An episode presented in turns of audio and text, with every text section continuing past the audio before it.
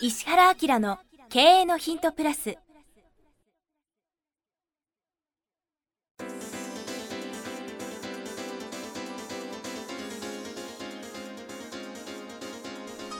ポッドキャスト石原明の経営のヒントプラスは勝てるビジネスモデルや売れる仕組みの作り方。経営者や起業家が持っておくべき能力とその磨き方。リーダーの育成や強い組織の作り方などについて経営コンサルタントの石原明がリスナーの皆様からのご質問に直接お答えする形でお伝えしていく番組です。企業を継続発展させるためのノウハウを提供する日本経営教育研究所がお届けいたします。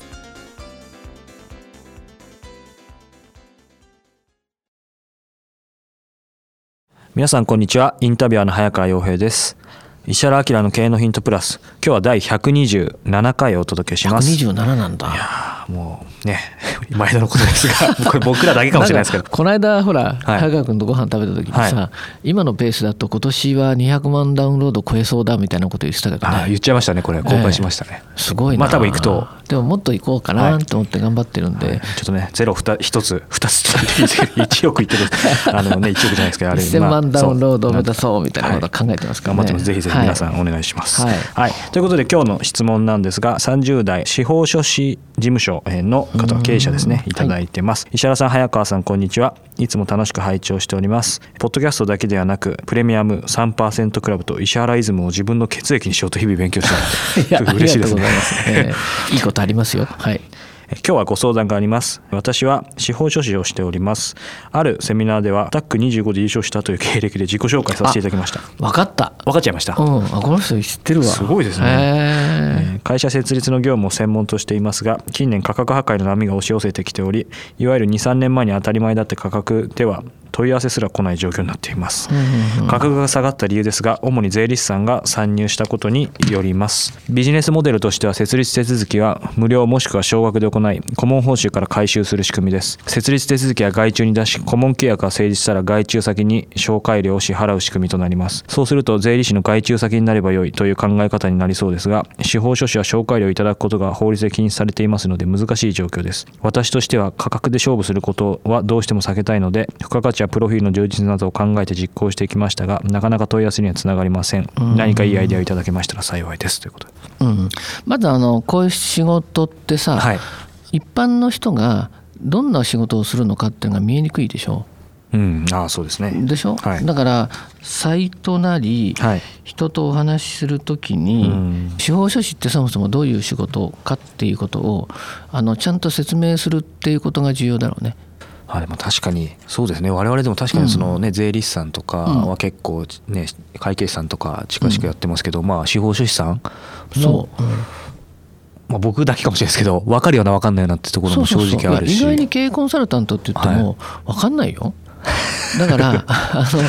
えっとね自分を専門家に見せる方法っていうのがあって、はい。あこれ結構これプレミアムじゃないですか？プレミアムでいうような内容だけど 一般の人から見た時に、はい。こういうことやこういうことやこういうことやうん。こういうことやこういうことをするのが例えば司法書士の仕事なんですけど、はい。分かってますか？みたいな知ってますか、うん。みたいなことがすごく重要なんですね。で例えばサイト上でも自分を売る以外に自分をブランドを高く見せる方法っていうのがあって、はい。それは、うん、とこの業種っていうのは一般的にこうなってて、うん。こういうふうな形やこういうふうな形やこういうふうな形なんだよと。だから、まあ、優秀なね事業の人を選ぶんだったらこういう見方をしたらいいとあかー。行政書士とか司法書士だったら、はい。こんなふうに基準を持ってうん。お選びになるのがいいんじゃないかっていうね、基準値見せると、うん結局はそんだけいろんなこと知ってるんだったらあのその人にお願いした方がいいねってなりますね。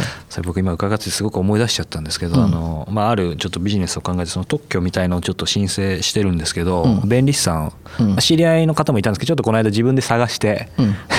まさに今石田さんおっしゃったように、自分で調べた時に、うん。その当然その方すごい実績ある方なんですけど、うんうんうん。あんまりコア出さずに、一般的に弁理士はこれこれこうでこういうものあじゃあこれで間違いないなと思って問い合わせしちゃいました。判断の基準が分かんないから、業界のことを解説してあげて判断の基準を例えばサイト上とかに載せるとレベルが高い人が来ますよね。うん。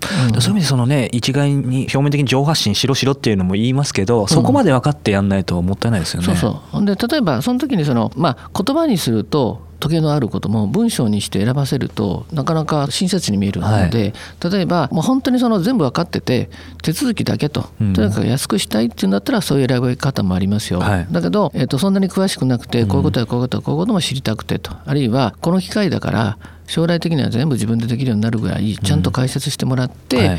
仕事を依頼するんだったら、うん。このレベルの人がいいですよねと、うん。まあ、うちはそういうふうな形の方をお客さんとして考えてますけど、みたいなことを言うと差別化がこうできますよね。そうですね。うん、でこれと同じことをうん。リアルでもちゃんと教えた方がいいよね。リアル。そうそうそう。うんとね仕事の動線っていうのがあって、はい。多分まあ頑張ればウェブとかでもお客さんっていうのは引っ張ってこれると思うけど、はいどう考えてもこの仕事は口コミとかそうですね。リアルベースでやった方がいい仕事なんですよね。でそうなった時にリアルベースでやる時にすごく重要なのは、うん今言ったみたいな基準値を見せながら自分を紹介していくっていうのがすごい重要なんですねはいうんうんうん。でこれ税理士との関係えー、と税理士の下に入ったらすごい負けちゃうんで、うん。税理士の上に行くこと考えないといけないね。上に行く。そうそう、うん。でそれについてはあるところで絶対に自分の方が知識で勝ってるとかですね、はい。司法書士として通常税理士が知らないこととかをもう自己紹介の中で教える。そうするとビジネスってすごく面白くて、はい。特に今不景気でしょ、はい。どうやって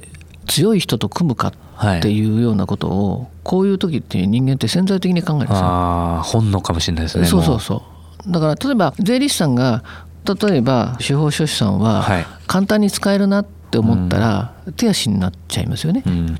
だけどこの司法書士さんと仕事することでうちのその税理士事務所の箔が上がるなとか、はい。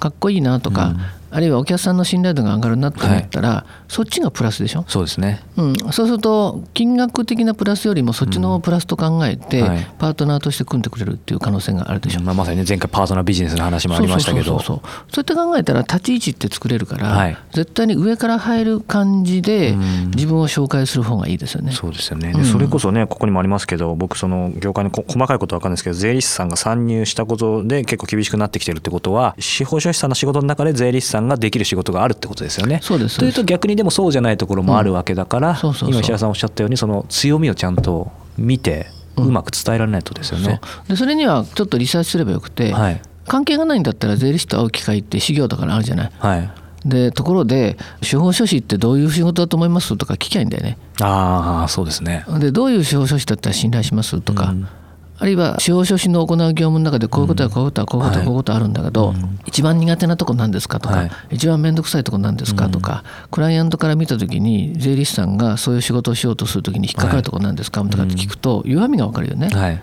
そこを自分がすごく強みにして、うん知らない顔して、はい。今度新しくそのパートナーになろうかなと思った税理士さんと話するときに、はい。うちこことこことここに関してはすごくあれで、えっと、一般的に例えばビジネスを共有させてもらってる税理士さんとはこういう関係でこういうふうな感じなんですよと。うん。だからお客さんにこういうふうに言ってくれればうちはその税理士さんに対してはこういう対応するんですごくなんか仕事しやすいって言はい。って喜ばれてるんですよね、うん。みたいなことを言うといいよね。うん特にこの事業の方って本当に先ほどおっしゃいましたけど完全にとまでは言わないですけどやっぱ口コミですよね。うん。自分が選ぶ側の立場だとしたら、僕はたまたまちょっとウェブで見たってありますけど、うん。だその分今の本当のいかにウェブというよりもその場その場で会う人とかお客さんになりうる人とかパートナーになりうる人のところで自分がどういうことをやってるのか何が強みなのかってやっぱりきちんと言えないと、うん。あのね本当事業の人がねとにかく勉強した方がいいのはリアルな営業なんだよね。あ まあ逆説的だけど、うんそういう営業したくないから資格取るでしょ。あ、うん。だ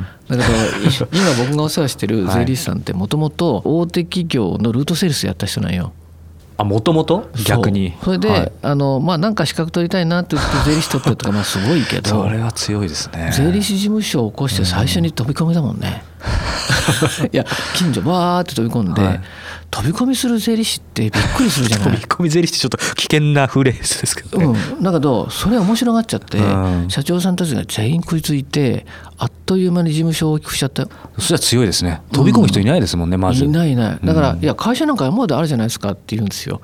僕も営業やってて飛び込みできなかったタイプだから 笑いながらコンサルしてるんだけど、どんどん今事務所拡大してるの。うんうんうんだからそういう意味では自分と業種の長所短所、まあさっき言った税理士さんってどういう人かっていうのもそうだけど自分とね同じような司法書士の人はい。がどこがマイナスかと思ったらそこをプラスにさせちゃえば、はい。あっという間にプラスになるから、はい。そういうのを考えながらやったら面白いかもね。うんそうですね。でさっき言ったみたいにウェブから来るよりも絶対リアルでいけるし、はい。だって月に何人お客にしたらいいかって考えた時にもう100人も200人もじゃないわけでしょ？そうですね。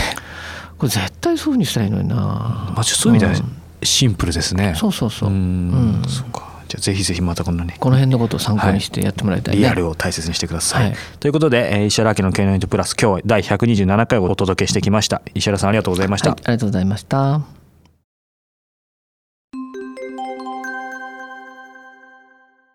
さあ、えーここでえー番組からお知らせです。えーすでにご存知の方もえーいらっしゃると思いますが、えー石原家の経営のヒント、このプラスからですね、えー発展した、えーバージョンとして、えーこの度石原明の経営のヒント、プレミアムというのがですね、はい。えー誕生しました。はい。これはどんなコンテンツなんでしょうか？ポッドキャストとの違いとかも教あえていただのけると。、今の無料のポッドキャストは Q&A の形式で質問に対して僕がお答えしてますよね。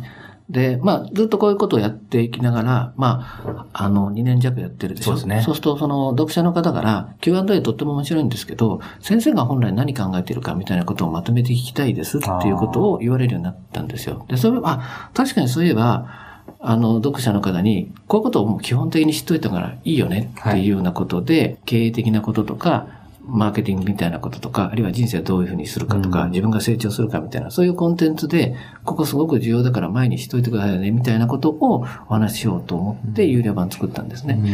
なので、時間も40分ぐらい、メインのコンテンツを作ってお話ししてますし、プラスアルファで、あの、非常に面白い、僕はコンサルなんで、こういう切り口でビジネスやってますよっていう企業を、まあ、10分ぐらい紹介して、はい。それから、あの、本はやっぱりすごく有効じゃないですか。で、この本読んでっていうのも、最近流行してる本だけじゃなくて、あの、これ非常に役に立つから、ちょっと絶版になってるけど、探して読んでみてくれるみたいなことも含めて、あの、10分10分、トータルで1時間ちょっとの番組を有料で配信しようかなと思ったのが、このプレミアムなんですよね。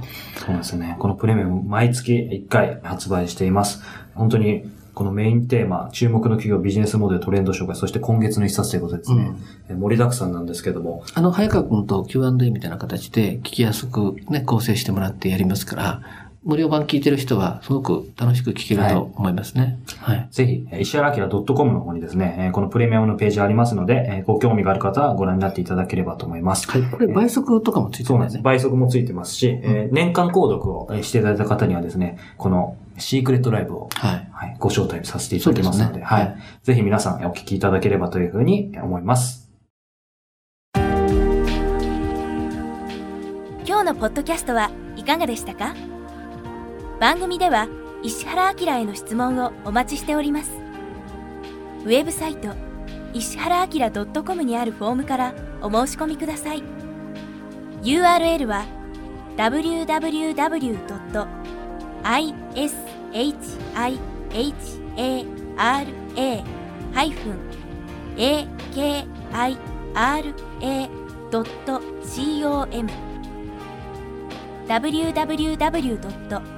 石原 -akira.com です。それではまたお耳にかかりましょう。ごきげんよう。さようなら。